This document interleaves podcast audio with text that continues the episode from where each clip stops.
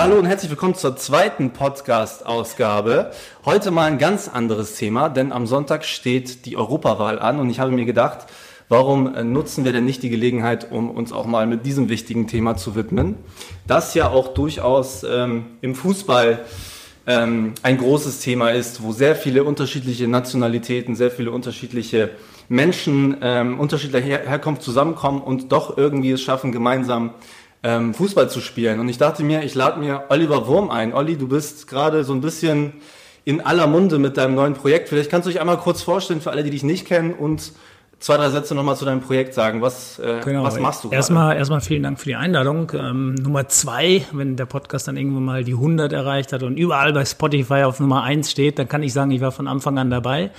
Und ähm, was natürlich toll ist, erst war der Europameister von 1980 bei dir, Horst Rubesch, habe ich natürlich reingehört. Klasse für alle, die das jetzt hier zufällig hören, weil sie zum ersten Mal reinklicken. Unbedingt auch mal den ersten Podcast hören mit äh, Horst Rubesch und äh, Holger Hieronymus. Äh, da geht's dann auch über Zeiten, unsere gemeinsame Leidenschaft so ein bisschen und äh, nicht Liebe kann man vielleicht nicht sagen, aber unsere Interessen gelten ja auch dem Enttäuschung vielleicht. Ja, ja gemeinsame Enttäuschung gelten ja auch dem HSV und ähm, ich glaube, das macht Spaß, auch gerade für alle HSV-Fans, auch mal ein bisschen ähm, so reinzuhören, wie die so damals äh, darüber gesprochen haben, wie die das empfunden haben. Ich weiß noch, du hast ihn, glaube ich, einmal gefragt, wenn du mir den einen Rückblick kurz erlaubst. Du hast ihn zu Beginn des Podcasts mal gefragt, wie die Erwartungshaltung damals gegenüber dieser Mannschaft war. Und das fand ich total schlau, die Antwort der beiden, wo sie gesagt haben, das war denen völlig egal. Sie hatten eine so hohe Erwartungshaltung an sich selbst und wollten so gern die Titel haben und die wollten die Spiele gewinnen dass sie den Druck von außen gar nicht gespürt haben. Und da würde man sich doch manchmal wünschen, dass die Spieler heute vielleicht auch mal so eine Einstellung wieder hätten, ne? dass sie das wirklich den Außendruck einfach komplett wegnehmen und sagen, wir machen uns hier so selber Gas, dass wir einfach sagen, was wollt ihr noch das erhöhen? Das geht gar nicht. Also das fand ich einen ganz guten Aspekt. Ähm, Habe mich dann auch noch in Teilen auch ein bisschen an mich selbst erinnert. Jetzt äh, Dellingsche Überleitung. Ähm, ich setze mich mit meinen Projekten auch manchmal so sehr unter Druck, dass mich dann auch nicht mehr interessiert, was die von außen sagen. Und äh, ja, was mache ich? Ich bin Journalist und Medienunternehmer, steht auf meiner Visitenkarte.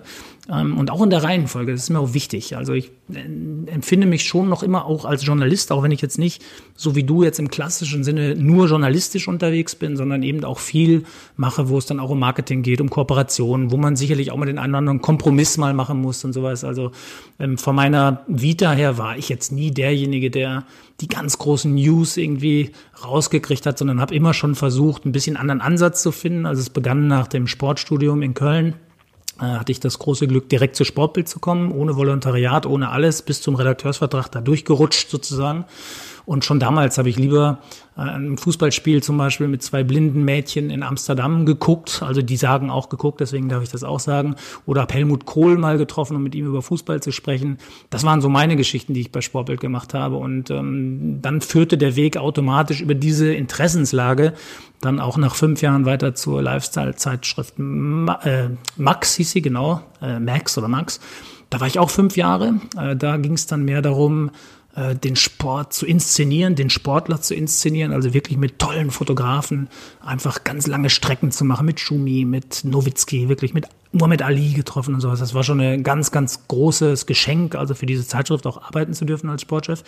Und dann habe ich mich 2006 im Prinzip so halb selbstständig gemacht, indem ich diese beiden Welten zusammengeführt habe und die Zeitschrift Player gegründet habe. Nach einem Jahr, wo wir die WM 2006 damit begleitet haben, ähm, hatte die dann keine Zukunft mehr, weil der, der Printmarkt damals für drei Magazine einfach in dem Bereich Elf Freunde rund und, und Player keinen Platz hatte. Die Elf Freunde, die von Anfang an dabei waren, sind dann ihren Weg weitergegangen. Die anderen sind auf dem äh, Friedhof der Printmagazine gelandet. War aber nicht schlimm, weil ich hatte eh das Gefühl, das ist so ein Projekt für ein Jahr, so im Nachhinein betrachtet. Habe ich dann selbstständig gemacht und make a long story short, mache seitdem eigentlich alles. Also die Bibel als Magazin rausgebracht, 45 äh, Panini-Alben jetzt ganz aktuell der Zuhörer kann es jetzt nicht sehen, aber hier liegen ganz viele Panini-Bildchen auch auf dem Tisch jetzt. Wir sitzen ja bei uns gerade bei mir im Schanzenbüro und das ist jetzt Schwarz-Rot-Gold, zu 70 Jahre Deutschland haben wir ein Panini-Album rausgebracht, wo man dann Konrad Adenauer gegen Helene Fischer tauschen kann. Gleichzeitig mache ich meine Fußballmagazine, über die haben wir uns auch ein bisschen kennengelernt. Ähm, Fußball Gold, kleinen Verlag gegründet.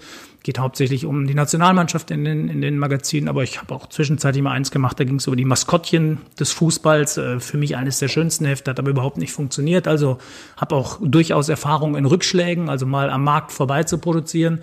Ja, und habe zurzeit etwas glaube ich, im Markt, wo ich jetzt auch sagen kann, das kennen wahrscheinlich wirklich die meisten, die uns zuhören, weil es einfach so eine Presse gekriegt hat. Sowas habe ich noch nie erlebt und ich hatte heute an dem Tag, wo wir uns treffen, auch wieder so einen totalen Medientag. Heute Morgen ZDF sein dürfen und danach zum WDR und jetzt ein Podcast mit dir. Und wir haben ein großes Thema und das ist unser Grundgesetz und das freut mich total.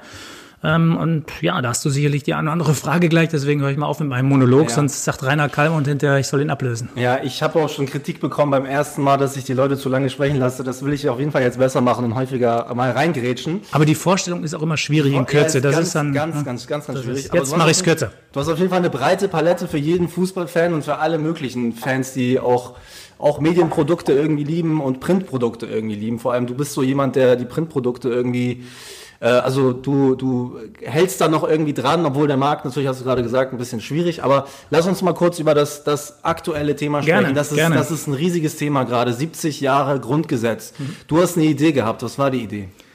Ähm, ja, ich bin eigentlich inspiriert worden. Ich bin, ich muss ein bisschen vielleicht das anders anfangen zu erzählen. Ich stolper manchmal in meine Ideen rein. Also es ist nicht so, dass ich hinterher nachher da sitze und sagen kann, boah, da hat aber eine geniale Idee und die hat auch noch super funktioniert. Die ist so im Brainstorming entstanden oder auf dem Reißbrett oder weil ich so klug bin. Ich stolper manchmal in Ideen rein. Und ich glaube wirklich, wenn ich eine Qualität habe, dann ist es nicht die, dass ich mehr Ideen vielleicht habe als andere, aber ich habe eine unfassbare Besessenheit, diese Ideen, wenn ich sie wirklich gut finde, auch durchzudrücken. Sei es auch äh, zu meinem Nachteil mal wirtschaftlich. Und in diesem Fall war es tatsächlich so, dass äh, ich Fernsehen geguckt habe. Es war im November 2017 und bin durchs Programm gezeppt und bin bei Markus Lanz hängen geblieben, weil Ranga Yogeshwar da saß, der wird Wissenschaftsjournalist und der schwärmte vom Grundgesetz. Ich weiß gar nicht, warum der in der Sendung eingeladen war. Jedenfalls, er schwärmt in dieser Passage, wo ich ihn da erwischte mit meiner Fernbedienung, er schwärmt er vom Grundgesetz. Und ich weiß noch, er sagte, das Grundgesetz, das ist die Nation und das äh, sei die schönste Verfassung der Welt, die deutsche. Und das müsse jeder mal lesen. Und dann habe ich weitergezeppt, habe einen Laptop angemacht und habe mir die Verfassung, also das Grundgesetz beim, bei der Bundeszentrale für politische Bildung bestellt ähm, jetzt wieder Hörfernsehen. Ich mhm. zeige sie dir. Kleines Reklamheft. Ähm, das kam dann zwei ja. Tage später. Können wir vielleicht irgendwie als, als Foto noch dazulegen das später. Kennt wahrscheinlich jeder Schüler. Ich kenne es auch noch. Nur wir hatten schon eine, eine neuere Version. Ich gucke mir das mal kurz an. Aber das war genauso. Da hinten war äh, die die, das ist die äh, neueste die Version. Das, das ist, ist genau das, was Achso, die geschickt haben. Aber es gibt verschiedene, glaube ich. Okay. Es gibt verschiedene Varianten. Ja, bei uns sah die ein bisschen schöner aus. Die ist so ein bisschen abgenutzt, aber wir machen genau. mal ein Foto und zeigen das später. Absolut. Und, ähm, und das war vielleicht mein großes Glück dass die so abgenutzt war. Wenn ich mhm. vielleicht die etwas bessere Variante bekommen hätte, hätte ich das gelesen und, und hätte mich damit auch zufrieden gegeben. Mhm. Aber ich bin Kontaktlinsenträger und das ist so acht Punktschrift und es war so auch so funzeliges Licht bei mir zu Hause und ich habe echt die Kontaktlinsen rausgenommen, um überhaupt den Text lesen zu können, weil ich auf die Nähe noch gut sehe und die Kontaktlinsen ja. sozusagen die Nähe auch verschlechtern. Ja. Und dann, das klingt jetzt wie so ein, wie so ein Märchen, aber ich habe dann wirklich diese großen Sätze gelesen. Also beginnend schon in der Präambel, dann natürlich Artikel 1, die Würde des Menschen ist unantastbar, Artikel 5, Zensur findet nicht statt, die großen Grundrechte und sowas. Und habe immer gedacht, das ist ja Wahnsinn. Ich habe ewig nicht mehr im Grundgesetz gelesen. Was haben wir für eine tolle, ein tolles Geschenk? Was sind das für tolle Spielregeln für unsere Gesellschaft und äh, an die wir uns eigentlich auch mal jeden Tag halten müssen, für die wir auch auf die Straße gehen können, die wir vertreten können. Aber es war so würdelos verpackt. Es war da so klein und funzlig und wie gerade erzählt, komme ich aus dem Magazinjournalismus und so entstand die Idee, diesen Texten mal einen anderen Auftritt zu geben, sie in ein modernes Magazinlayout zu packen. Also mit allen Mitteln der Typografie und der Zeitschriftengestaltung. Das habe ich mit meinem Freund und Kollegen Andreas Volleritsch, mit dem ich auch die Fußballhefte mache, Designer, Österreicher, aber äh, lebt in Hamburg auch, ähm, haben wir uns dann daran gesetzt und ja, wir haben dann monatelang das so nebenher gemacht und haben schon nach wenigen Seiten gemerkt, das funktioniert. Dann gab es so ein Schlüsselerlebnis. Jetzt müsste ich noch weiterreden. Das ist schon wieder ja, sehr lang. Ne? Unbedingt, ja? Ich, es gab dann, nicht unterbrechen. Ja, es gab dann wirklich noch so ein Schlüsselerlebnis, weil irgendwann haben wir auch gesehen, okay, es gibt ja diesen 70. Geburtstag im Mai 2019. Und dann haben wir gesagt, dann machen wir es halt dann. So wie so ein, so ein Jubiläumsheft. So, ne? Und und dann geschahen diese Übergriffe in Chemnitz, ähm, erinnert sich jeder noch dran, im August, September 2018. Und dann rief die Stadt Chemnitz auf äh, zu einem Gegenprotest, zu einer Gegendemo unter dem Hashtag Wir sind mehr. Und wirklich da, da erinnerte ich mich an meine Studienzeit in Köln. Ähm, die Älteren unter uns wissen das vielleicht noch. Da gab es mal ein Konzert, Anfang der 90er war das, so Mitte der 90er, unter dem, ähm, unter dem Motto Arsch, Hu, Zähne auseinander. Das hieß also Arsch hochkriegen und die Zähne auseinander, also wieder für etwas einstehen. Und das war auf dem Klotwigplatz in Köln, kleiner Platz mit ganz vielen Straßen, die auf ihn zuführen. Und da spielten Bab und äh, die ganzen Kölner Karnevalsbands, so, ich weiß gar nicht, die Höhner waren dabei, Trude Herr war dabei. Und da sind wir hingegangen. Völlig so, weißt du, so Sportstudenten, wir dachten, da gibt's Bier und so, da sind vielleicht ein paar Frauen und so, da machen wir, hängen wir ein bisschen rum. Mhm. Und dann wurde das eine der schönsten Veranstaltungen, die ich erlebt habe, weil wirklich quasi oben eine Band auf der Bühne stand. Ich krieg Gänsehaut, wenn ich dran denke. Ähm, das war ich dann nicht, das wirklich, das stimmt wirklich. Also das war so, das war so sensationell. Ähm, dann habe ich gesehen, wie Wolfgang Wiedeken mit Trude her, niemals geht man so ganz sang und sowas. Und, und zwischendurch immer natürlich tolle Reden, also gegen rechtsradikale äh, Tendenzen, gegen Ausländerfeindlichkeit. Es war so diese Zeit damals, wo so Asylantenheime plötzlich brannten und sowas, ja, wo, wo wir auch so eine, also eine richtig harte rassistische Stimmung plötzlich im Land spürten und und in Köln ist dann ein Signal ausgesendet worden, glaube ich, nach ganz Deutschland und ich durfte dabei sein. Ich meine, es wären 80 oder 100.000 Leute gewesen, die an diesem Abend da waren. Und das hat mich total, glaube ich, von einem total unpolitischen Menschen zu einem politischen Menschen gemacht. Also ich habe mich danach viel mehr für so Zusammenhänge auch interessiert und, und für Dinge auch eingestanden. Und das war aber jetzt viele Jahre her. Aber an diesem Tag hatte ich hier in Hamburg abends das Gefühl, ich muss nach Chemnitz. Es reicht nicht, bei Facebook morgen das äh, Konzert der Toten Hosen zu gucken und ein Like hinzusetzen, sondern ich fahre dahin. Und dann habe ich mein Patenkind angerufen, der im Sauerland äh, lebt und eine Band hat, der ist 21. Und ich habe gesagt, weißt du was, ihr seid eine Band. Ich erinnere mich daran, wie das damals war auf dem Konzert in Köln. Ihr müsst da auch hin. Ihr müsst diese Chance jetzt auch nutzen, um mal zu gucken, wie entwickelt man eigentlich auch für sich selber Haltung und ähm, wie entwickelt man auch ein politisches Bewusstsein. Und dann sind die aus dem Sauerland dahin gekachelt mit ihrem Tourbus. Und ich bin aus Hamburg gefahren, fünf, sechs Stunden, und dann standen wir mittags um vier Uhr in Chemnitz, die Jungs und ich, haben Bier getrunken und so. Und dann habe ich mich dort umgesehen und dort hing ein Riesenplakat vom Kulturverein Chemnitz. Das war so überdimensional groß. Und da stand drauf, die Würde des Menschen ist antastbar. Stand 27. August 2018. Also man hat mit dem ersten Artikel des Grundgesetzes gespielt, um auf Missstände aufmerksam zu machen. Und in dem Moment habe ich wirklich gedacht, scheiße, wir müssen das, was wir in Hamburg schon fast fertig liegen haben, nicht im Mai 2019 als Festschrift rausbringen, sondern jetzt. Und auch nicht klein, sondern groß. Und dann habe ich einfach echt Eier gehabt und habe gesagt, wir drucken 100.000 Stück und hauen die raus. Und äh, daraus. Äh, Wie viel ist das verkauft? Naja, bei 100.000 Stück hast du erstmal 100.000 Euro mindestens auf der Uhr, weil auf Produktionskosten, mhm. wir haben noch Infografiken bauen lassen, wir haben äh, tolles Papier genommen, wir haben das Ganze als Klebebildung raus, also produziert, also wirklich hochwertig, auch mit Papierwechsel auch nochmal.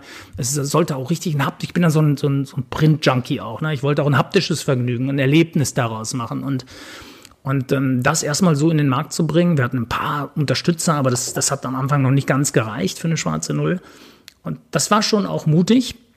Und wir haben aber nach wenigen Tagen gemerkt, das wird ein Riesending. Also die Verkäufe wirklich vom ersten Tag an gut. Und was ich wirklich, wirklich noch nie erlebt habe, du weißt ja auch, wie so Kollegen sind. Wir sind ja selber so. Also so, ja, was die anderen machen, ist auch okay, aber ob man das jetzt jeden Tag so abfeiern muss, da tun sich ja manche schwer mit. Und bei diesem Projekt habe ich wirklich bis heute nur medialen Rückenwind von Kollegen gekriegt. Und das war natürlich total wichtig, weil durch den medialen Rückenwind eine Nachfrage im Markt entstand. Durch die Nachfrage habe ich eine bessere Positionierung im Kiosk bekommen. So sind ja die Mechanismen. Ich lag plötzlich an der Kasse, ich hing im Schaufenster und so weiter. Und dann haben wir relativ schnell gemerkt, dass diese 100.000 nicht reichen werden. Das heißt dann nicht, dass die schon weg waren, sondern die waren erstmal verteilt, distribuiert. Da haben wir 50.000 nachgedruckt. Dann haben wir die auch distribuiert. Dann habe ich wieder gemerkt, das reicht nicht. Und mittlerweile sind wir bei jetzt fast 300.000, also der nächste Nachdruck, dann sind wir bei 300.000 gedruckten Magazinen. Wie viele davon jetzt de facto schon verkauft sind, kann ich nicht sagen, weil es so viele Vertriebswege sind und die Endabrechnung natürlich erst das genaue Ergebnis dann irgendwann zeigen wird, was im Grosso, also im Kiosk am Bahnhofsbuchhandel und sowas dann verkauft wurde. Was ich natürlich sehe, ist, was direkt verkauft wird. Und wir sind jetzt in der, in dem Zeitraum eines halben Jahres zum dritten Mal, also wir waren dreimal auf Amazon Platz eins mit dem Grundgesetz als Magazin. Ein 70 Jahre alter Text, den es auch kostenlos überall gibt. Mhm. Und das ist natürlich so etwas, wo ich sage, eigentlich habe ich es durchgespielt jetzt, dieses Selbstständigsein und müsste mal überlegen, was anderes zu machen. Ich bin auch wirklich zum ersten Mal richtig stolz auf etwas, das durchgezogen zu haben und auch so viel damit zu erreichen, auch so viel damit zu bewegen. Und ehrlich gesagt, dass du hier sitzt heute, hast im ersten Podcast Holger Hieronymus in den HSV und, und Horst Rubesch gehabt. Ich hätte jetzt im zweiten mit, was weiß ich, Bernd Hoffmann oder Uwe Seeler gerechnet und du rufst mich an. Das zeigt ja auch, dass es auch bei dir angekommen ist, dass du heute sagst, hey, mein Podcast Nummer zwei ist es wert, dass Olli heute darüber spricht. Also du gehörst auf jeden Fall zu den Top drei Gästen, die ich bisher hatte. Auf jeden Fall definitiv. Ja, ähm, fußballerisch auch. Fußballerisch auch. Aber lass uns noch mal kurz zu, ja. zu, der Idee kommen. Also du hast diese, du hast das gesehen, äh, das Grundgesetz, hast ein bisschen darin rumgeblättert. Die meisten von uns, habe ich ja schon gesagt, haben das mal in der Schule irgendwann mal ausgehändigt bekommen. Ich habe auch noch eins zu Hause liegen. Damals in dem Alter wenig interessiert, guckst ein bisschen rein und dann legst es weg. So, jetzt kommst du 15 Jahre später und sagst, guckt bitte noch mal drauf. Die erste Frage ist, wo fragt man eigentlich an, ob man ein Magazin mit dem Grundgesetztext machen darf? Nirgends, wenn du schlau bist. Ja. Weil ähm, ich habe mir die Frage natürlich auch gestellt. Ja. Als, aber erst als wir fertig waren, als wir in die Druckerei gingen, da habe ich gedacht, darf man das eigentlich? Und habe ich versucht zu googeln und habe dann irgend so eine Antwort gefunden. Und dann habe ich zwei, drei Juristen gefragt, die hatten auch so keine richtige Antwort, weil das natürlich auch nie einer macht. Aber die haben natürlich auch gesagt, guck mal, die Bild hat doch auch schon mal das Grundgesetz rausgebracht mit Zeichnungen von dem, von dem Maler Lüberts da, damals glaube ich von dem Künstler. Und dann habe ich mal gegoogelt, es gibt ganz viele äh, verschiedene Anbieter von Grundgesetzen, die das einfach offensichtlich auch in ihrem Verlag drucken dürfen und so weiter. Also da, da ist dann, glaube ich, irgendwann so der Konsens, es ist ein Gesetzestext und Gesetze dürfen natürlich von jedem veröffentlicht werden. So, jetzt war aber die Frage, ich werte ja auch. Das heißt also, ich ähm, können wir gleich nochmal vielleicht noch intensiver drüber sprechen, wie das auch passiert jetzt, wie sich das auch in Zukunft verändern wird. Aber natürlich, wenn ich sage, Artikel 1, die Würde des Menschen ist unantastbar, ist bei mir eine Doppelseite, weil ich das richtig wirken lassen will, oder politisch Verfolgte genießen Asylrecht, oder Zensur findet nicht statt. Und dann gibt es vielleicht eine Regelung, wie das Misstrauensvotum beim Bundeskanzler vielleicht durchzuführen ist. Da sage ich, komm, das muss jetzt nicht jeder wissen, weil das passiert so selten. Wenn es passiert, kann es einer nachlesen, aber es muss jetzt nicht irgendwie an die Wand gemalt werden. Ähm, dann kürze ich dann natürlich nichts und schreibe nichts dazu. Also das ist der vollständige Text des Grundgesetzes, den wir jetzt äh, sozusagen auf 102 Seiten in Magazinform gebracht haben. Aber durch diese Wertung sage ich ja möglicherweise auch, was ist wichtig und was ist nicht wichtig. Das ist aber nicht der Fall. Wir haben wirklich versucht, diese Geschichten so zu gestalten, dass sie vor allen Dingen lesbar sind, dass wir Einstiegshilfen immer geben. Und deswegen sagen wir natürlich bei dem großen Einstiegsteil, bei den Artikeln, die ja auch durch die Ewigkeitsklausel auch geschützt sind, die also unveränderlich sind auch und sowas, die haben wir groß gemacht, weil das ist unsere, das ist unser Grundgesetz, so wie ich es so verstehe, wie wir es leben und, und dann sind die Vorgaben, nach denen wir uns bestenfalls äh, orientieren und die Leitplanken, an denen wir uns festhalten können. Und wenn es dann mal so ums Finanzwesen geht und um die Bundespost, dann druckt man es halt mal ein bisschen äh, kleinteiliger weg. Äh, dann habe ich aber irgendwann trotzdem noch mal einen gefragt und äh, als das Heft schon fertig war, das war ein äh, ehemaliger Regierungssprecher, der Georg Streiter, äh, mit dem ich gut befreundet bin, war damals mal für die FDP Regierungssprecher in der letzten Koalition. Und mit dem habe ich in Berlin gesessen und der sagte eigentlich was sehr Schlaues. Der sagte, guck mal, Olli, ich kenne dich jetzt.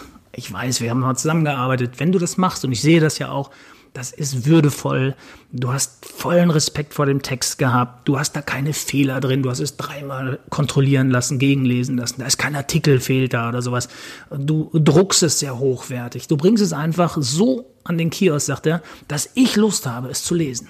So. Das weiß aber keiner, den du fragst. Das kann der Steinmeier nicht wissen oder der Schäuble. Die googeln dann und dann sagen die, Moment, ein Sportjournalist aus dem Sauerland, was macht denn der damit? Wie bebildert der das denn? Mit Pornobildern oder sowas? Das weiß ja keiner, ja? Das heißt, wen willst du fragen und wer soll diese Verantwortung übernehmen zu sagen, der darf das und dann kommt am Ende Schrott raus. Deswegen haben wir gesagt, wir bringen es raus und sozusagen durch den Blick alle auf dieses Grundgesetz, was wir präsentiert haben, ist quasi die Freigabe posthum erfolgt, wenn es überhaupt eine, äh, wenn überhaupt eine nötig war. Also ja. es hat bis heute tatsächlich keine einzige Beschwerde oder sowas gegeben, auch keine Anfrage. Im Gegenteil, ich habe vom äh, Vizepräsidenten des Deutschen Bundestages einen super Brief gekriegt von, von Herrn Kubicki, der gesagt hat, er, selbst er als Jurist, hat durch die Art und Weise, wie ich das Grundgesetz jetzt nochmal illustrierend, fast illustriert habe, hat nochmal einen anderen Blick darauf bekommen und, äh, und hat sich bedankt und wünscht uns alles Gute und viel Glück. Und ich weiß, dass Steinmeier es auch bekommen hat, Schäuble hat es bekommen, also äh, Gregor Gysi hat es gepostet, also die Politik äh, findet das schon gut. Und vielleicht das letzte Beispiel noch, wir haben gerade, ich glaube, 300 Magazine nach München geschickt zum Empfang von Bündnis 90 Die Grünen in Bayern. Also die Politik hat es auch entdeckt und äh, findet es und feiert es. Ja, weil du gesagt hast zu Beginn, das Grundgesetz, das wir in Deutschland haben, ist sehr besonders, eins der schönsten, vielleicht der schönste, vielleicht das schönste Grundgesetz oder die schönste Verfassung. Das waren die Worte von Jürgeschwar, ne? Ja, genau. okay. Mhm. Ähm, die Frage ist, hast du dir selbst auch mal andere Verfassungen Nein. im europäischen Vergleich? Hast du nicht. Ähm, aber selb, du selbst jetzt bei der Durchsicht, was, was, sind, was ist so die Quintessenz aus, aus, der, aus der Durchsicht und aus dem Ausarbeiten. Es ist ja immer noch was anderes, wenn man einen Text nimmt und man arbeitet sich wirklich rein in jedes mhm. Gesetz, in jeden Paragraphen. Was war das Besondere? Wie hast du Deutschland und Deutschlands Verfassung verstanden? Ähm, gute Frage. Ähm, da muss man vielleicht auch erstmal gucken, wann sie entstanden ist. Wenn wir von heute mal fünf Jahre zurückrechnen, fünf Jahre ist es her, dass Mario Götze das Tor in Rio schoss das kommt mir vor, als wenn es so zwei Jahre her ist. Es ist noch so frisch und so, ne? Mhm. Und das heißt, ein Abstand von drei, maximal vier Jahren, das geht ja wie ein, wie ein, wie ein, wie ein Windschlag ist das vorbei.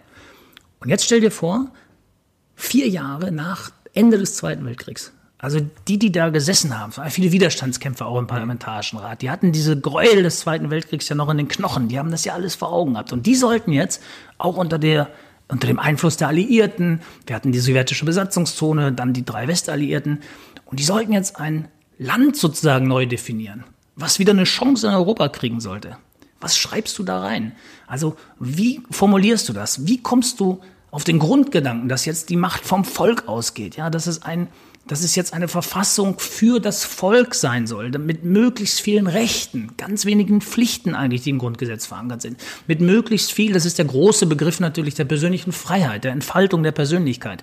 Ähm, die Rechte, die dort vorne skizziert sind, die räumen dem Einzelnen maximalen Freiraum ein und enden aber da, wo der Freiraum des anderen beginnt. Und so sind, ist das Grundgesetz auch zu verstehen. Es ist total verschachtelt. Viele Dinge funktionieren auch nur in Abstimmung und in Abgleichung miteinander. Und alles ist sozusagen hinter, Paragraph, äh, hinter Artikel 1, hinter der Würde des Menschen ist unantastbar, hinter diesem ja fast schon philosophischen Satz.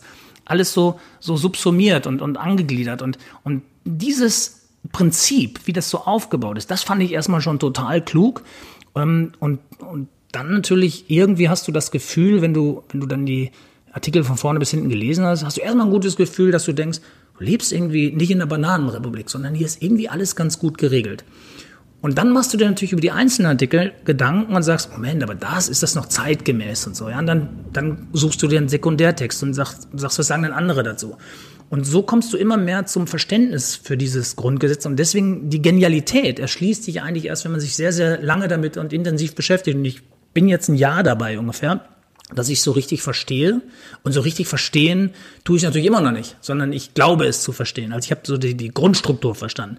Und ich freue mich wirklich wie ein kleines Kind, auch in den nächsten Jahren immer mehr zu erfahren, weil ich jetzt endlich so eine Basis habe. Das ist so, Weißt du, bei manchen Themen kannst du ja irgendwie lange nicht mitreden, weil du überhaupt nicht weißt, worum es geht. Das ist so wie eine Schule manchmal, wenn du bei Mathematik draußen bist, dann kriegst du es auch nicht mehr hin. Aber wenn du irgendwann verstanden hast, wie diese und jene Geschichte, Winkelberechnung oder sowas funktioniert, dann willst du, willst du eigentlich nur noch Winkel berechnen, immer kompliziertere und sowas, weil es auf einmal Spaß macht, weil du es weil verstanden hast, weil du es dekonstruiert hast. Und meine Aufgabe und, und Lebensaufgabe vielleicht auch, ist wirklich dieses Grundgesetz jetzt noch besser zu verstehen ähm, aus meinem Verfassungspatriotismus, der sich entwickelt hat, ich bin richtig verliebt in dieses Grundgesetz und begeistert davon, da möchte ich jetzt dahin kommen zu sagen, kann ich vielleicht auch in ein paar Monaten auch wirklich gute Antworten geben auf Fragen, wo ist es noch ergänzbar, wo wirkt es vielleicht in der heutigen Zeit nicht mehr. Ganz konkret, Konrad Adenauer kannte 48, 49 kein, kein Internet. So, und heute wird in Kirgisien eine Website hochgeladen oder programmiert, die macht ja nicht Halt vor nationalen Grenzen. Also muss man Artikel 5, Zugang zu Informationen, ähm, Meinungsfreiheit, wie ist die noch geschützt in Social Media und diesen, wo sich jeder äußert, wie er will, so ungefähr. Darf man die beschränken? Sage ich nein, aber muss man vielleicht irgendwie einen Passus noch finden, der dann trotzdem wieder schützt. Also da bin ich selber noch nicht durchgestiegen, sondern da bin ich jetzt auch so auf der Suche nach, nach Antworten und nach Lösungen für mich persönlich und und ich denke aber, und das ist vielleicht die kurze Antwort jetzt am Ende einer, einer langen Antwort, man muss das Grundgesetz wirklich als Ideal sehen. Also das ist das Ideal einer, eines, einer, einer Nation sozusagen, wie sie, wie sie geregelt wird und wie die Gesellschaft miteinander lebt und klarkommt. Und durch dieses Ideal oder an diesem Ideal wird quasi alles andere gemessen. Das, das muss wie durch so einen Filter immer durch. Also die Verfassungsgerichte, die Gerichte, Gerichtsentscheide, neue Gesetze und ich glaube, da funktioniert das im Großen und Ganzen gut. Dass an den großen Leitsätzen, dass du alles so ein bisschen ablesen kannst. Ja? Mhm. Und daran ein bisschen ausrichten. Deswegen habe ich überhaupt keine Angst, dass es auch die nächsten 70 Jahre total zeitgemäß bleibt. Und trotzdem, und damit dann jetzt vielleicht Ende des langen Vortrags, der auch nicht immer stringent war, äh, entschuldige, ähm, trotzdem müssen wir natürlich vielleicht diskutieren, Kinderrechte, äh, Naturschutz, ähm, Wahlrecht, muss das 18 oder 21 oder vielleicht sogar 16, ja, also wo, was, wo ist da das richtige Alter, Tierschutz, all diese Dinge ähm, müssen vielleicht auch ins Grundgesetz rein. Aber ohne, sag mal, die Leitplanken wirklich zu verändern. Ich glaube, es, der, der, der größere Kraftakt wird sein, das zu schützen vor Änderungen. Ich meine, es braucht zwei Drittel Mehrheit im Bundestag und Bundesrat. Das ist schon nicht aber so leicht. Das haben Sie 1933 auch schon mal gedacht. Es ist schwierig, an die Macht zu kommen, also zu der Zeit, wo es dann dahin geführt hat. Also wenn man bestimmte Tendenzen, wenn man da nicht früh genug einwirkt, können sich bestimmte Dinge ja wiederholen. Also es ist jetzt ja, vielleicht noch sehr weit ja, weg, ja. Aber ich glaube, dass also die Schwächen der Weimarer Republik, das war ja die, die da saßen, das waren ja alles Leute, die die Weimarer Republik größtenteils noch miterlebt haben. sie waren ja im Prinzip entsetzt, dass das nicht funktioniert hat. Dass die, dass die damaligen Gesetze und Regelungen, jetzt bewege ich mich ein bisschen auf dünnem Eis, mhm. aber so, so wie ich das mhm. geschichtlich für mich aufgearbeitet habe bislang, ähm, dass das alles nicht gegriffen hat. Deswegen hat man ja dem Bundespräsidenten im Prinzip fast keine Macht mehr gegeben, sondern die Macht zum Kanzler, dem Bundestag, dem Bundesrat, die, die, das föderale System, die Länder. Also es gibt sehr, sehr viele, ähm, sehr, sehr viele äh, äh, Schranken sozusagen, die da ineinander greifen, dass es so leicht jetzt nicht mehr ist, dieses Grundgesetz auszuhebeln. Und zumal dann eben durch die Ewigkeitsklausel auch Artikel 1, Artikel 20 ja auch geschützt sind und unveränderbar sind. Ja klar, wir müssen immer aufpassen, finde ich. Und ähm, ich, ich bin auch ein großer Freund davon, Dinge schon zu schützen, bevor sie in Gefahr geraten, sprich wie Pressefreiheit oder sowas. Da hätte ich jetzt vor einer Woche auch nicht gedacht, dass in Österreich irgendwelche Leute heimlich gefilmt werden, die sagen, wir kaufen die Krone und dann hauen wir vier raus und sieben rein und dann vor der Wahl und dann machen wir statt 27, 34 Prozent. Da läuft es mir natürlich einen kalten Rücken runter. Und das sage ich natürlich heute auch. Pro, ja, während den Anfängen. Großer da, Satz, aber passt eigentlich immer. Da möchte ich direkt einhaken, weil der Titel meiner heutigen Podcast-Folge lautet Was ist Heimat? Und äh, du hast ja gerade mit großem Enthusiasmus beschrieben, wie du deine Heimat verstanden hast, die manifestiert ist in diesem Grundgesetz und wo geregelt ist, wir haben eine demokratische Ordnung, wir haben eine freiheitliche Ordnung, das Individuum ist geschützt und so weiter und so fort. Ich möchte dir und den Zuhörern jetzt nochmal einen ganz anderen Blick auf die Perspektive geben, wie, wie ich zum Beispiel Deutschland, sehr, Deutschland ja. empfunden ja. habe, als jemand, der einen Migrationshintergrund äh, hat. Dazu ganz kurz die Geschichte. Ja. 1973 ist mein Vater im Zuge des Gastarbeiters, Gastarbeitervertrages mit Jugoslawien nach Deutschland gekommen. Warum ist er nach Deutschland gekommen? Im eigenen Land herrschten Zustände, die man sich heute gar nicht vorstellen kann. Also ein kommunistisches Land, Meinungsfreiheit gab es so in der Form nicht, Religionsfreiheit gab es nicht, die wirtschaftlichen Bedingungen waren schlecht. Daraufhin ist mein Vater mit seinem Bruder nach Deutschland gekommen. Ich bin 91 nicht hier, also 1991 nicht in Deutschland geboren, sondern in noch Jugoslawien, das dann zerfiel und bin dann mit zwei, drei Wochen nach Deutschland gekommen. Als Mensch mit, wenn man zwischen zwei Welten steht, man wächst in einer einen Gesellschaft auf, kommt aber eigentlich aus einer anderen Gesellschaft. Und da können ganz viele Freunde, die ich habe, die auch einen Migrationshintergrund haben, das bestätigen, ist man im Land der Eltern Ausländer und im eigenen Land, wo man aufwächst, Ausländer. Bei mir fällt das nicht so ins Gewicht, weil mir sieht man den Migrationshintergrund nicht an. Aber ich habe viele, wo man sagen würde, naja, du siehst schon südländisch aus. Und wir haben in dieser ganzen Zeit, wo wir hier aufgewachsen sind, sehr unterschiedliche Erfahrungen gemacht. Äh, sehr viele positive Dinge, die, die man von Deutschland, von Europa lernen kann, ist bezüglich Meinungsfreiheit, Pressefreiheit, Religionsfreiheit, dass man den anderen so sein lässt, wie er ist, soweit es denn geht. Das klappt nicht in jedem Fall, aber ähm, ähm, in, in den meisten Fällen funktioniert das sehr, sehr gut. Das heißt, wir die einen solchen Migrationshintergrund haben, sind in gewisser Weise auch Transporteure dieser Idee in die jeweiligen Heimatländer, wenn ich das so, so benennen darf. Es ist ja auch ganz schwierig bei der Terminologie. Welchen, welches Wort benutze ich jetzt eigentlich? Also wenn du mich jetzt fragst, was ist für dich Heimat, kann ich es eindeutig gar nicht benennen. darf, ich dir, darf ich dir an der Stelle gerne, eine Frage stellen? Ja. Und zwar, weil du mir auch gesagt ja. hast, dass es um Heimat geht, äh, habe ich mir so zwei, drei Gedanken über das ja. Wort mal gemacht. Und mir ist aufgefallen, unbestimmter Artikel, die Heimat, aber es gibt keine Mehrzahl. Ich habe dann mal im Duden nachgeguckt, was ist eigentlich die Mehrzahl von Heimat? Es gibt keine. Und im Duden steht tatsächlich wörtlich, der Plural ist nicht üblich. Das heißt also, der Duden und die deutsche Sprache sieht eigentlich für jeden Menschen nur eine Heimat vor. Das ist schon ein, genau. Sprach, genau. ein sprachliches Phänomen, schon, über das richtig. ich nie nachgedacht ja. habe. Weil selbst ich würde sagen, ich habe zwei Heimaten. Ich habe ja. einen im Sauerland, können ja. wir gleich drüber sprechen, wie ich so groß geworden bin, warum ich das als Heimat bezeichnen würde. Und ich habe aber auch eine gefunden in Hamburg, wo ich seit 1994 jetzt lebe. Und da würde mich mal interessieren, hast du eine Heimat oder zwei oder wie, wie was ist denn für dich Heimat?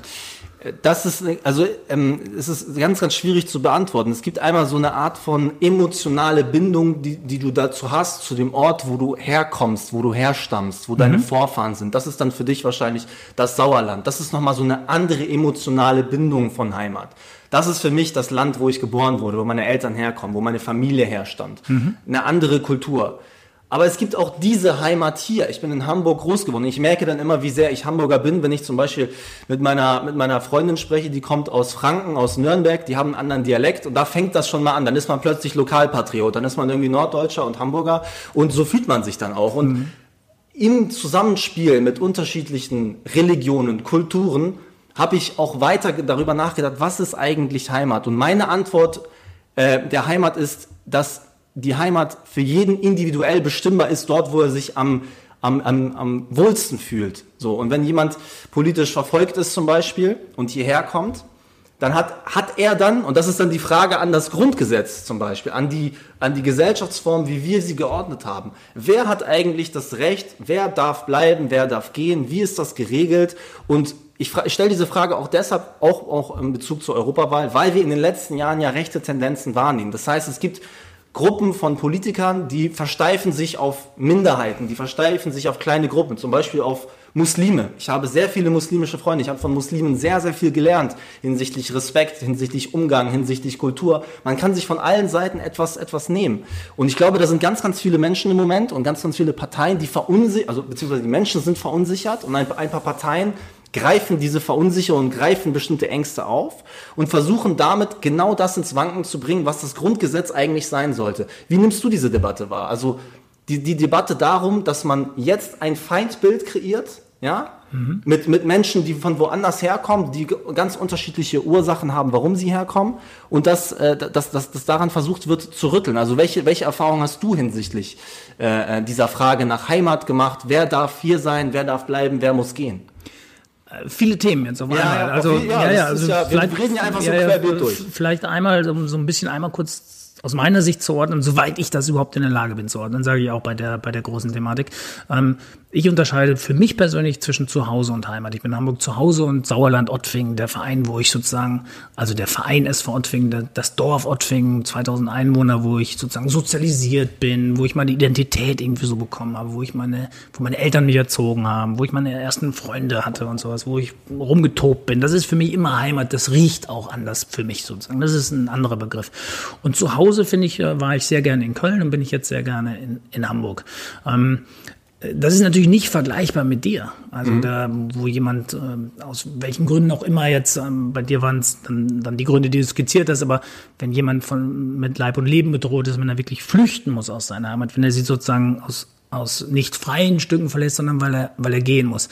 Da sagt das Grundgesetz natürlich in Artikel 16a und der ist natürlich ursprünglich mal formuliert worden, auch unter dem Aspekt, dass nach dem oder in den äh, Nazi-Zeit und, und rund um und Ende des Zweiten Weltkriegs, es waren natürlich viele Menschen auf der Flucht, Deutsche waren auf der Flucht und es kamen Leute ins Land und dort standen mal vier Sätze bei Artikel 16a, äh, vier, vier Wörter, Entschuldigung, vier Wörter.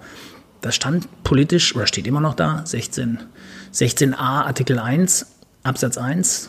Ähm, Politisch Verfolgte genießen Asylrecht. Und das ist eigentlich ein sehr klarer Satz. Und ehrlich gesagt, ich würde mir fast wünschen, er würde immer noch so dastehen und alles andere würden wir sozusagen, wenn wir wenn wir irgendwas politisch regeln müssen aus irgendeinem Grund, weil möglicherweise keine Ahnung, was passiert, weil Flüchtlingsströme kommen, die die aufgenommen werden müssen, die verteilt werden müssen, wo man vielleicht europäisch denken muss und und und. Das hätte ich gerne immer an diesem Satz, politisch Verfolgte genießen Asylrecht, an dieser Grundaussage. Ich würde gerne in einem Land leben, was eine Verfassung hat, wo nur dieser Satz steht bei 16a. Mittlerweile sind das aber 250 Wörter, das heißt, der ist 60 Mal so lang geworden. Und es tut mir leid, ich würde dir gerne erklären, in, wie das ja. alles dahinter sozusagen definiert ist, aber ich habe es zehnmal gelesen. Ich könnte es nicht mit eigenen Worten erklären. Es geht natürlich dann um um Herkunftsländer, um sichere und Drittstaaten und äh, warst du, auf welchem Weg bist du gekommen, etc. pp. Und Und, aber da sind wir dann an so einem Punkt, klar, als Mensch sage ich, äh, weiß ich nicht, gibt ähm, auf deine Frage vier Antworten oder vier Reihenfolgen Antworten. Das ist die erste. Kein Mensch sollte an irgendeiner Außengrenze äh, oder im Mittelmeer ertrinken. Antwort zwei, kein Mensch sollte im Mittelmeer ertrinken. Antwort drei, kein Mensch sollte im Mittelmeer ertrinken. Und Antwort vier oder von mir aus auch 400 irgendwann sollte dann mal sein, okay, die, die dann jetzt da sind, die sind äh, nicht gekommen, weil sie Spaß dran hatten. Ich habe keinen, äh, das ist so schwierig. Natürlich gibt es welche, die das missbrauchen. Natürlich gibt es auch dann in jeder Bewegung welche, die dann ins Land gekommen sind, die wir vielleicht auch nicht im Land gebrauchen können und die wir vielleicht auch nicht wollen. Und da muss man dann, muss man eine politische Entscheidung fällen, da muss man eine Prüfung, das muss alles gut geregelt sein. Aber, aber grundsätzlich geht es erstmal darum, Menschen in Not zu helfen. Da sind wir uns ja einig.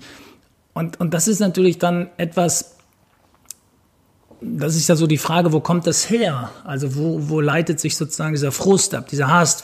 Warum entsteht dann auch vielleicht ein Hass auf oder, oder ein Hass auf Asylsuchende, ja, auf, auf, auf, Flüchtlinge, genau, auf wie auch Menschen, auf Ausländer, Herkunft, genau. Wenn man das so sagen will. Ja, ich glaube, der, der entsteht dann aus einem ganz anderen Humus.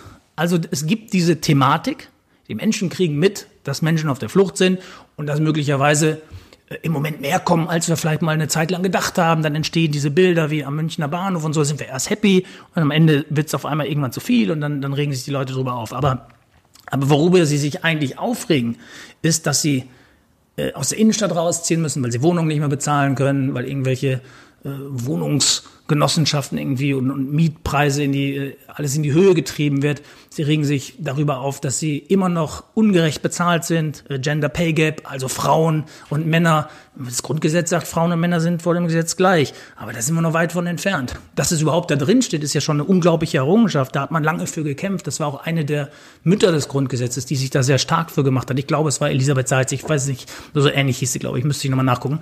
Ähm, ähm, äh, also das sind ja alles so, so Errungenschaften, die das Grundgesetz damals auch mitgebracht hat, schon so auf den Weg gebracht hat. Äh, jetzt habe ich ein bisschen Faden verloren. Ähm, achso, dieser, dieser Humus, aus dem das alles entsteht.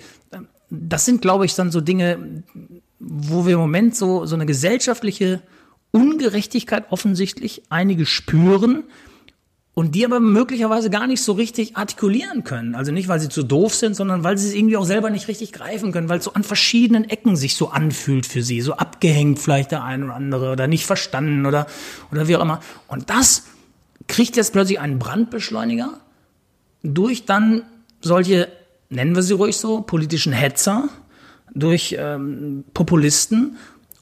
Und daraus wird plötzlich dann genau das von dir skizzierte dass man diesen Hass entwickelt, dass man plötzlich dann das kanalisiert. Und, und da, glaube ich, da sind wir an so einem ganz gefährlichen Punkt. Wir müssen das jetzt irgendwie wieder auseinander friggeln alles. Also, wir, sind ja, wir sitzen ne? ja gerade hier auch für die, für die Zuschauer, äh, ja. Zuhörer nochmal. Zuschauer machen wir ein anderes ja. Mal mit YouTube. Ähm, sitzen hier gerade in der Sternschanze, mhm. eine ziemlich bekannte Gegend in Hamburg, für alle, die auch nicht in Hamburg waren, unbedingt mal sich anschauen. Ist nochmal ein anderer Flair mhm. äh, außerhalb der ganzen Stadt. Wenn ich hier durch die Straßen laufe, sehe ich sehr mhm. viele Menschen, die ganz unterschiedlich aussehen und offensichtlich auch aus unterschiedlichen Regionen vielleicht stammen, aus unterschiedlichen Regionen der Welt irgendwie stammen, aber hier eine, eine Heimat oder ein Zuhause gefunden haben. Wenn du so durch die Straßen läufst, auch durch Deutschland, hast du das Gefühl, dass Menschen unterschiedlicher Herkunft, unterschiedlichen Aussehens, unterschiedlicher Religion irgendwie doch miteinander klarkommen können? Oder hast du das Gefühl, dass sich das immer weiter dividiert zwischen den einen und den anderen? Beides. Also ich habe äh, natürlich das Gefühl, dass sie sehr, sehr gut miteinander klarkommen können und erlebe das auch in meinem persönlichen Umfeld eigentlich durchweg positiv. Und trotzdem muss ich natürlich, kann ich nicht alles wegwischen, was vielleicht andere Menschen in anderen Regionen, wo ich eigentlich fast auch nie hinkomme. Ich bin selten in, in, in, im Osten. Ich sage nicht, im Osten sind jetzt alle Nazis oder sowas. Wo kommen wir denn da hin? Weißt du? Sondern da sind, da sind Menschen, die haben offensichtlich Redebedarf und die fühlen sich von der Politik nicht richtig verstanden und, und da gibt es immer noch den Unterschied der Bezahlung und sowas. Und all diese Dinge werden plötzlich so kanalisiert und das ist das Gefährliche daran. Wir müssen diesen, diesen Brandbeschleuniger an das Handwerk legen und, und versuchen, die Probleme wirklich eins nach dem anderen anzupacken und, und an der Wurzel zu lösen. Ich glaube, dann haben wir sehr, sehr schnell, ähm, glaube ich, ist zumindest meine Hoffnung, ähm, sehr, sehr schnell wieder Verhältnisse, wo wir ein paar Idioten im Land immer haben werden, aber nicht in diesen Prozentzahlen im Moment, die mir natürlich Sorgen machen und Angst machen. Und insofern auch, wenn wir jetzt von der Europawahl sprechen, all die, die uns jetzt zuhören und, und sagen, okay, äh, Sonntag äh, habe ich irgendwas anderes vor. Nee, geht mal zur Wahl, geht mal dahin und, und, und macht euer Kreuz sozusagen an, an der richtigen Stelle, weil da zählt nun wirklich jede Stimme.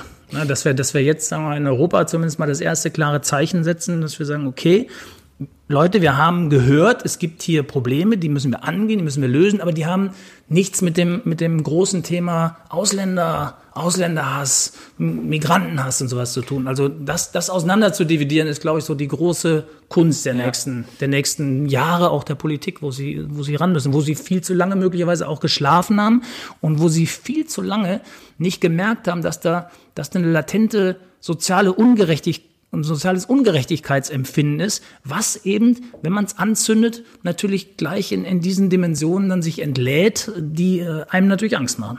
Und wenn du, du hast ja das, das Grundgesetz äh, ja in Magazinform ja durchgearbeitet und ähm, ja, was heißt dieses, durchgearbeitet? Das, äh, das du, ist jetzt. Du, ich meine, du, du, du ja. hast ja sozusagen die, die Grundfesten einmal, die ganzen Paragraphen, hast du dir einmal angeschaut. Ja, aber das ist nochmal, ja. das Grundgesetz, äh, es bietet erstmal eine, eine, eine, eine Grundlage. Und mhm.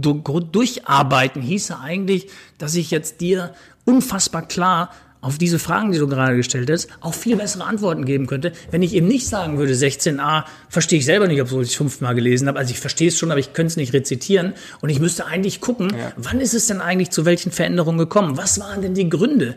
Es war so eine erste äh, Zustrom, ich glaube, glaube ich 68 oder sowas ist das, glaube ich, zum ersten Mal mal äh, korrigiert worden, geändert worden. Da bin ich noch gar nicht. Also bin ich auch jetzt in meinem Wissensstand, äh, Entschuldigung, ich glaube, ich gegen das Mikro gekommen, äh, da bin ich auch in meinem Wissensstand jetzt noch nicht. Und das macht natürlich auch eine Diskussion Diskussion, wie wir sie jetzt führen, schwer, wenn du sozusagen das immer wieder auf den Boden des Grundgesetzes führen willst. Ich glaube, da kommen wir beiden auch nicht weiter. Das muss ich auch ehrlich sagen. Da, da müssen wir auch an der Stelle vielleicht die weiße Fahne hissen und eher sagen, wie verhält es sich bei uns beiden privat? Und da müssen wir uns aber auch nicht gegenseitig sagen, was wir für tolle Hechte sind. Ähm, ich habe sehr, sehr viele, um es mal ganz konkret zu machen, Flüchtlinge kennengelernt. Ähm, viele davon haben wir ganz konkret auch hier mit ein paar Freunden auch betreut und haben ihnen die Möglichkeit gegeben, hier anzukommen. Es war ein Mädchen mit ihrem Vater. Er war erst der Freund hier aus Syrien geflüchtet seinerzeit. Er studiert mittlerweile in Ostwestfalen. Ähm, der Vater hat eine Arbeit gekriegt. Äh, die lernen die Sprache. So, das ist so perfekt eigentlich gelaufen. Solche Beispiele gibt's ja auch. Und natürlich kann ich aber jetzt nicht sagen, nur weil ich das da so positiv erlebt habe, ist jetzt alles Friede, Freude, Eierkuchen. Also ja, schwieriges warum, Thema. Ich, ich, ja. ich sag dir auch, warum ich versucht habe, auch die Brücke ein bisschen zum Grundgesetz zu schlagen. Ja. Ich weiß auch im Vorgespräch mit, mit einigen anderen, denen ich von der Idee erzählt habe, war das nicht so ganz einfach, das zu verstehen. Aber so wie ich Deutschland verstanden habe mhm. und auch so wie ich das Grundgesetz als Grundlage für Ordnung einer, eines Staates verstanden habe, ähm, ist es ja auch genau deswegen als Reaktion auf die Erfahrungen, die man gemacht hat mhm. im Zweiten Weltkrieg. Was kann passieren, wenn sich etwas komplett verselbstständigt, mhm. wenn der Hass auf eine Gruppe überhand nimmt, wenn eine politische Bewegung die überhand nimmt? Und ich glaube, dass das Grundgesetz, so wie wir das kennen, ja eigentlich genau die Grundlage dafür ist, dass es ein Zusammenleben schafft zwischen allen möglichen Kulturen, Nationalitäten, äh, religiösen, Ange also zur religiösen Angehörigkeit. Da wird ja kein Unterschied gemacht. Das ist ja das. Wir haben auch Religionsfreiheit, aber die gilt genau. natürlich für alle alle, ne? Gilt das, nicht nur für Christen. Genau, genau das, das, wissen viele vielleicht auch nicht ist, in diesem das Land. Das ist sozusagen die Grundlage unseres ja. Zusammenlebens. Mhm. Und jetzt haben wir bei der Europawahl, um da nochmal mhm. abschließend die Brücke zu, zu, mhm. zu schaffen, die Frage, wie gestalten wir unsere Heimat Europa? Also wie wollen wir in Zukunft eigentlich miteinander, wir Europäer eigentlich miteinander leben? Was müssen wir eigentlich äh, äh, sozusagen innerhalb unserer Grenzen in Anführungszeichen besser machen, ja, damit die Leute nicht an den rechten Flügel, an den rechten Rand gelangen und sagen, wir müssen es aber alles wieder auseinander dividieren, weil ich meine, der Prozess, Europa so zu haben, wie man es im Moment hat, war ja auch 70 bis 100 Jahre, also ein geeinigtes Europa, wo sich die größten Konfliktparteien versöhnt haben, wo alle in einem Parlament zusammensitzen. Mhm. Und da sind jetzt bestimmte Bestrebungen, die versuchen, das alles wieder auseinander zu dividieren. Was ist deine persönliche Motivation, was ist deine persönliche Folge aus der, aus der Entwicklung der letzten Jahre, du hast gerade auch Chemnitz genannt, wenn wir jetzt am Sonntag ein Statement setzen müssen, welches Statement müsste das sein? Unabhängig davon, welche Partei man am Ende wählt. Aber welches Statement müssen wir da setzen, um das nicht weiter auseinanderdividieren zu lassen? Naja, kurz geantwortet ist es ein Statement generell äh, für Demokratie, deswegen geht wählen. Das ist das Wichtigste. Also nicht hinzugehen, finde ich, ist keine Lösung. Ja, dann das zweite Statement würde ich mir natürlich wünschen, dass man eine proeuropäische Partei wählt und äh, eine nicht spaltende Partei, sondern eine einende Partei. Ähm, ja, und dann, dann hoffe ich natürlich auch irgendwann, dass Europa sozusagen auch versteht, dass es, also, dass auch alle anderen Länder verstehen, dass es nur miteinander geht. Und ich glaube schon, dass, ohne das jetzt auch wieder, wie gesagt, ich bin ein Sportjournalist, ich bin jetzt kein politischer äh, Kommentierer der Süddeutschen Zeitung, der sich tagtäglich damit auseinandersetzt. Aber, aber natürlich glaube ich, wenn, wenn, wenn als die die möglich, nennen wir sie ruhig Flüchtlingskrise, obwohl ich das ja nicht so sehe, aber das ist das Wort, worunter die meisten sich was vorstellen können, als sie auf dem Höhepunkt war, gefühlt, hätte es Europa ganz leicht lösen können. Durch eine Verteilung auf viele Schultern. Und da sind natürlich einzelne Länder auch ein bisschen im Stich gelassen worden. Da hat vielleicht auch der ein oder andere Politiker zu hoch gezockt, indem er zu hohes Vertrauen hatte in, in die europäischen Staaten und, und Länder und Nationen. Und das, glaube ich, das war so ein Ding, also da, da ist das irgendwo explodiert und ist bis heute nicht mehr richtig eingefangen worden. Und, und deswegen, glaube ich, kann der Appell auch nur sein, dass das wieder so eine, ja, irgendjemand muss es schaffen, Europa zu einigen. Also ich habe im Moment nicht so das Gefühl, dass es so diesen einen Vordenker gibt. Man hofft immer, Macron könnte es sein. Man, man, man hatte teilweise das Gefühl, die Angela Merkel ist es. Also ich hoffe vielleicht auch von dieser Wahl, danach irgendwie, dass sich Personen finden, an denen man sich auch orientieren kann, die ähnlich wie so eine Verfassung auch so Leitplanken geben, wo ich dann auch sage, komm, das ist ein Franzose oder ein Schwede oder ein, ein Deutscher, das ist egal. Aber das ist so einer, der, der, dem können irgendwie so alle, alle folgen in dem, was er sagt. Also der, der sagt so die richtigen Dinge, hinter dem kann man sich versammeln. Und der muss aber auch gleichzeitig sagen, dass er auch wirklich alle hört. Na, dass, er, dass er auch die Probleme sieht und dass man, dass man erste Signale auch gibt und sagt, Leute, vertraut uns nochmal, wir, wir versuchen die auch zu lösen, die Dinge. Und mit ganz konkreten Dingen vielleicht auch mal anfangen. Ja, dass man so die ersten Ergebnisse sieht. Also ich glaube, Politik ist immer, also die, die, die besten Gesetze entstehen, indem sie wahnsinnig lange und, und, und zäh ausgesessen und ausdiskutiert werden. Das sagen Richter und Verfassungsexperten. Aber ich glaube, es müssen jetzt einfach mal gute Entscheidungen auch schnell gefällt werden. Weil wir brauchen, glaube ich, mal so, so Signale einfach an, an, an, ja, an uns alle eigentlich. Das, in die Richtung geht's jetzt.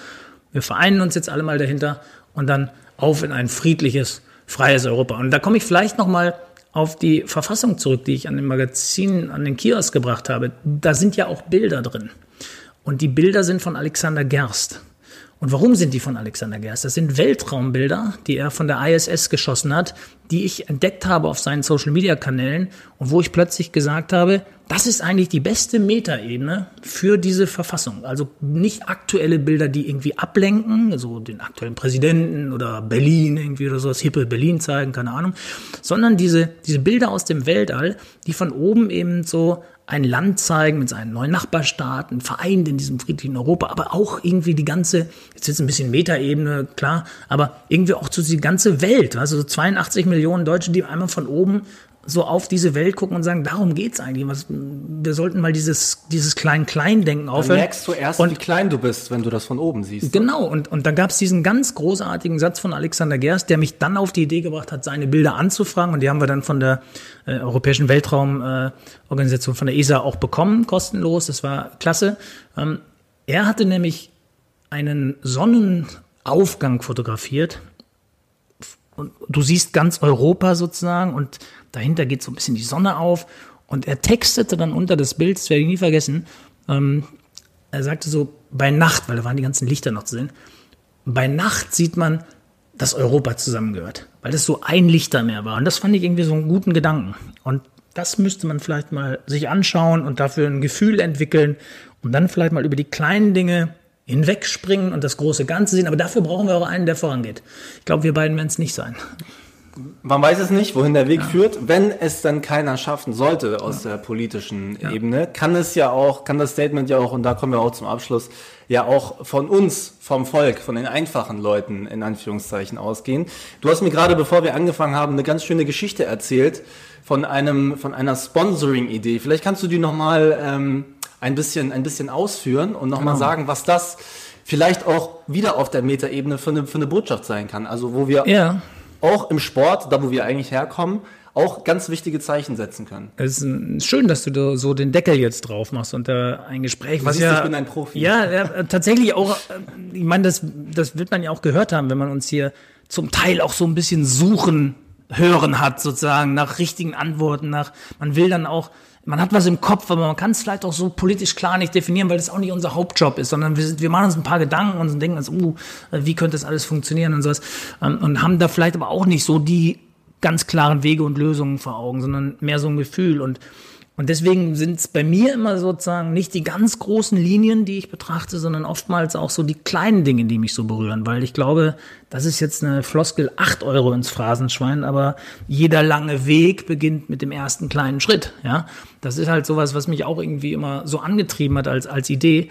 Und ähm, mich hat gerade tatsächlich, als du reinkamst, deswegen sprichst du es an, äh, du hast das Gespräch ja dann noch ein bisschen mitgehört und ich habe auch gesagt, wir können darüber sprechen, wir dürfen nur den Verein noch nicht nennen, weil das äh, wäre dann jetzt zu früh, weil das wird erst zur neuen Saison passieren. Aber es gibt einen Trainer aus, ähm, aus der Hamburger Amateurszene, der mich gerade angerufen hat, der das total toll findet, das Grundgesetz als Magazin, dass es rausgekommen ist und, und da hat sich das auch gekauft und findet das alles super und hat das gelesen und hat sich jetzt auch Gedanken gemacht. Und er hat eine, eine Mannschaft, er sagt so, das, das weiß ich genau, was er meint, also sehr viele Spieler mit Migrationshintergrund. Und er sagt, er kriegt in diese Truppe manchmal dieses Elf-Freunde-Gefühl, dieses Fritz-Walter-Gefühl, so dieses Ein-Team. Nicht so rein in dem Maße, wie er sich das wünscht. Und er sucht immer wieder auch nach symbolischen Aktionen, die dieser Mannschaft auch zeigen, wir sind ein Team, wir sind eine Truppe. Und seine Idee ist jetzt zu sagen, ich soll ihm 19 Trainingsjacken oder Aufwärmpullover oder Shirts oder sowas äh, sponsern, was ich auch schon zugesagt habe und was wir gerne machen, wo wir dann statt 19 Nummern die 19 Grundrechte sozusagen draufdrucken. Das heißt, es gibt im nächsten in der nächsten Saison eine Hamburger Amateurmannschaft, die läuft mit dem Grundgesetz auf dem Trikot auf, auf dem Aufwärmtrikot. Und das finde ich eine super symbolische Idee und da freue ich mich auch total, das äh, umzusetzen mit dem. Und das ist so ein Ding, wo ich sage, so was Kleines, aber Feines. Und das ist wieder ein kleiner Schritt. Und wenn wir ganz, ganz viele kleine Schritte machen, wieder so ein Kalenderspruch, aber aus vielen Steinen, die einem in den Weg gelegt werden, kann man auch was Schönes bauen. Bauen wir ein neues Europa. Ja, und damit äh, haben wir auch schon die erste Folge oder die zweite Folge jetzt schon vollgequatscht. Es ist mehr geworden, als ich gedacht habe, aber so ist das nochmal bei einem wichtigen Thema. Ich mhm. fand's äh, super, dass du ein bisschen Einblick gewährt hast in dem, was du gerade tust mhm. und was die Idee ist. Und ich hoffe, dass sich auch jeder mal so ein Magazin auch anschafft und das irgendwo im Schrank äh, hängen hat, aber auch mal gelesen hat, um das auch zu verstehen, damit er das auch ein bisschen verinnerlicht. Und spätestens bei dem Verein in der Amateurliga mal zuguckt und sich das nochmal anschaut, wenn die Jungs dann mit den Grundrechten Rechten auf den Trikots rumlaufen. Das war Oliver Wurm. Wenn du mir das letzte Wort noch gibst, würde ich, natürlich, würde ich natürlich. gerne noch was sagen, weil du jetzt äh, sehr schön gesagt hast, die sollen sich all das Magazin kaufen. Ähm, ich bin jetzt nicht äh, heiliger als heilig und will mich jetzt ja auch nicht hier so als derjenige aufspielen. Aber das meine ich wirklich aus voller Überzeugung. Sie sollen sich ein Grundgesetz holen. Ob sie es kostenlos bestellen bei der Bundeszentrale für politische Bildung, ob sie sich ein dickes Buch kaufen oder ob sie 10 Euro ausgeben und äh, das bei mir bestellen, das ist mir eigentlich völlig wurscht. Weil Hauptsache, Sie lesen es mal.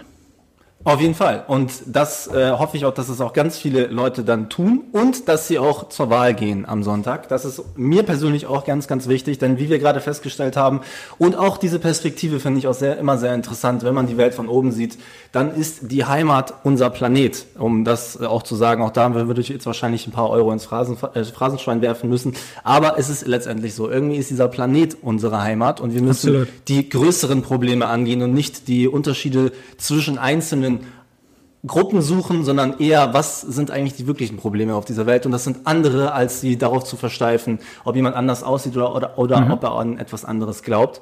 Danke, dass du dabei warst, Olli. Gerne, ich, ich bin gespannt. Spaß. Ich bin gespannt, wer der nächste Gast sein wird, Emmanuel Macron oder Kevin Keegan. In eine von beiden Richtungen wird es weitergehen. Es kann nur einer von beiden sein. Ihr werdet das auf jeden Fall hier hören. Ja. Danke für die Aufmerksamkeit. Ich Danke bin dir. sehr gespannt, was ihr diskutiert, was ihr darunter schreibt, was ihr kommentiert, weil es jetzt mal ein ganz anderer Ausflug war, eine ganz andere Ebene.